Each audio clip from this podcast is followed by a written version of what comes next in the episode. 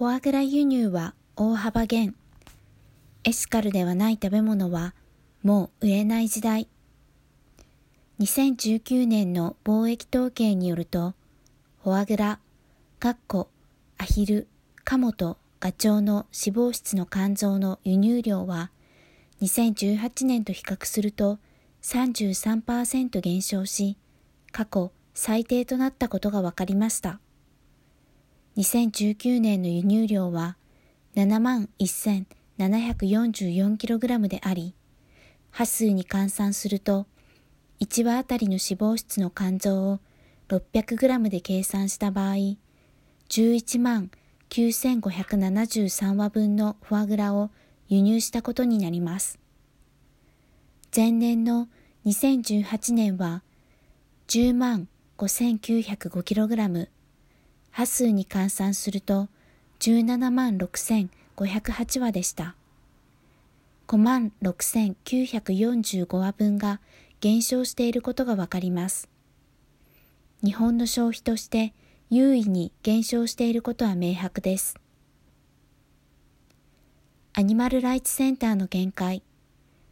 2016年には主要輸入国のフランスで鳥インフルエンザが発生し、輸入量は2015年の14万 706kg から8万 3707kg まで急激に減少しました。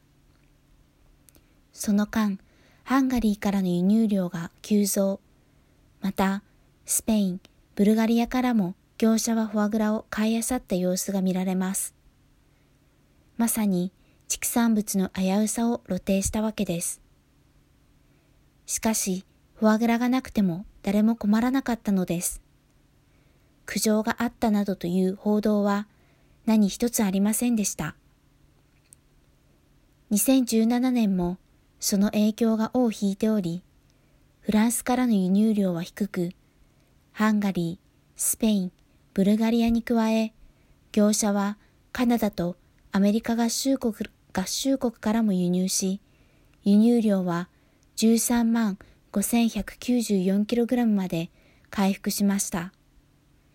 しかし、一度いらないと分かったフォアグラは、2018年も2019年も減少し続けたのです。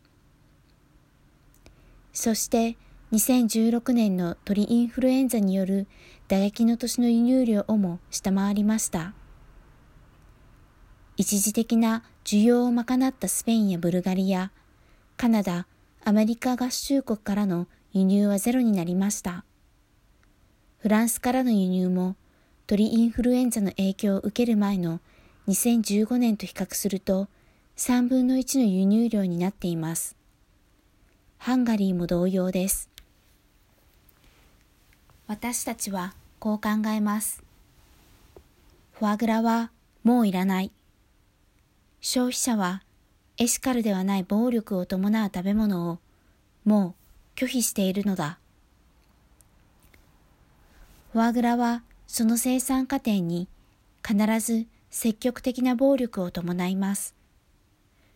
オスの水鳥たちの顔を掴んで、口をこじ開け、強制的に餌を鉄パイプで流し込み、肝臓を通常の10倍に膨れ上がらさせるのです。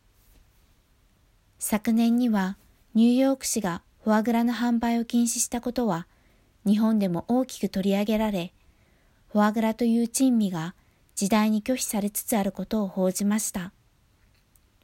欧米が拒否して余った商品は、アジア各国、特に拒否しない日本に売られてくる傾向が、どの製品にもあります。そうなってはなりません。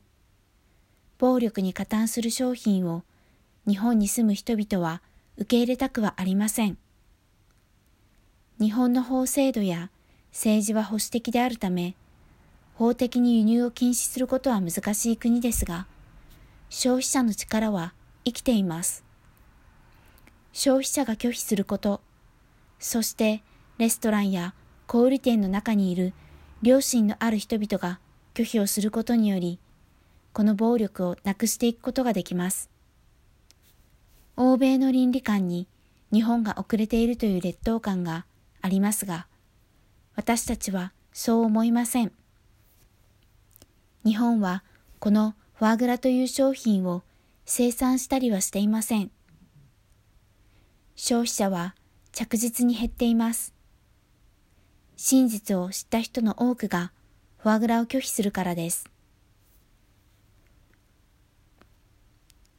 フォアグラの生産方法のビデオビデオはリンク先をご覧ください。メスは生まれたその日に殺されます。成長した後、オスに待っているのが強制給仕。鳥の渡りの時期にとった脂肪が多い肝臓も一部高価なものとして存在していますが、これはフォアグラの品評会で拒否されたことがある。つまり人道的に作られるフォアグラはありません。